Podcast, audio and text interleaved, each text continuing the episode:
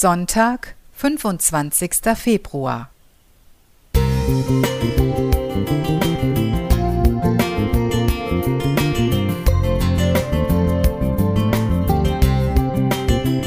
Ein kleiner Lichtblick für den Tag.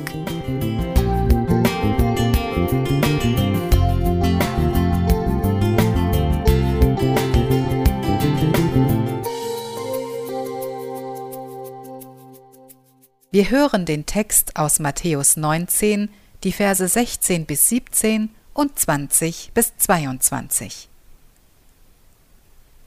Meister, was soll ich Gutes tun, damit ich das ewige Leben habe? Er aber sprach zu ihm, Was fragst du mich nach dem, was gut ist?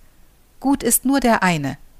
Willst du aber zum Leben eingehen, so halte die Gebote.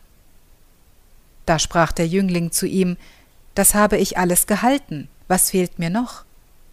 Jesus sprach zu ihm, Willst du vollkommen sein, so geh hin, verkaufe, was du hast, und gib's den Armen, so wirst du einen Schatz im Himmel haben. Und komm und folge mir nach. Da der Jüngling das Wort hörte, ging er betrübt davon, denn er hatte viele Güter. Mich würde brennend interessieren, was wohl Tonfall, Erscheinung und Körperhaltung über die Motivation des reichen Jünglings verraten haben. Der Eifer, der aus der Frage spricht, weckt jedenfalls Skepsis in mir. Da hat jemand auf der Liste guter Taten so ziemlich alles abgehakt und scheint trotzdem noch nicht angekommen zu sein. Fehlt ihm die Absolution einer Autoritätsperson? Doch statt eines Geh hin in Frieden spricht Jesus mitten hinein in dieses Spannungsfeld von Tun und Sein, das sich hier öffnet. In puncto Vollkommenheit stehen sich in unserer Gesellschaft Selbstoptimierungswahn auf der einen und Laissez-faire-Ignoranz aller jeder ist perfekt auf der anderen Seite gegenüber. Und genau diese oberflächliche Aktionismusebene des Tuns legt der reiche Jüngling an den Tag. Ich habe alles gemacht, was ins Schema gehört. Reicht das immer noch nicht? Ich muss an das Lied Wie ich der Band Kraftklub denken, das diese Debatte auf eine höhere Ebene bringt, nämlich in die Tiefe. Und die Leute sagen, bleib wie du bist. Aber nein, tut mir leid, vielleicht reicht mir das nicht.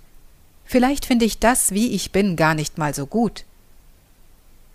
Hier geht es nicht um das Tun, sondern um das Sein, darum sich innerlich verändern zu lassen. Bin ich bereit, meine Sichtweise nicht als das Nonplusultra zu verstehen, sondern als Chance, meinen Horizont zu erweitern und zu wachsen? Der reiche Jüngling war es nicht, denn das Folge mir nach, Matthäus 19, Vers 21 von Jesus, die persönliche Veränderung, verhallt ungehört. Schon die Aufforderung, Besitz zu verkaufen, eine äußere Pflichterfüllung, ließ den jungen Mann den Rückwärtsgang einlegen. Das Beziehungsangebot wird gar nicht wahrgenommen. Doch diese Beziehungsebene, insbesondere mit Jesus, aber auch mit anderen Menschen, ist es, die mich wachsen lässt. Auf dieser Vertrauensbasis kann ich Veränderung gelassen zulassen. Nicole Musik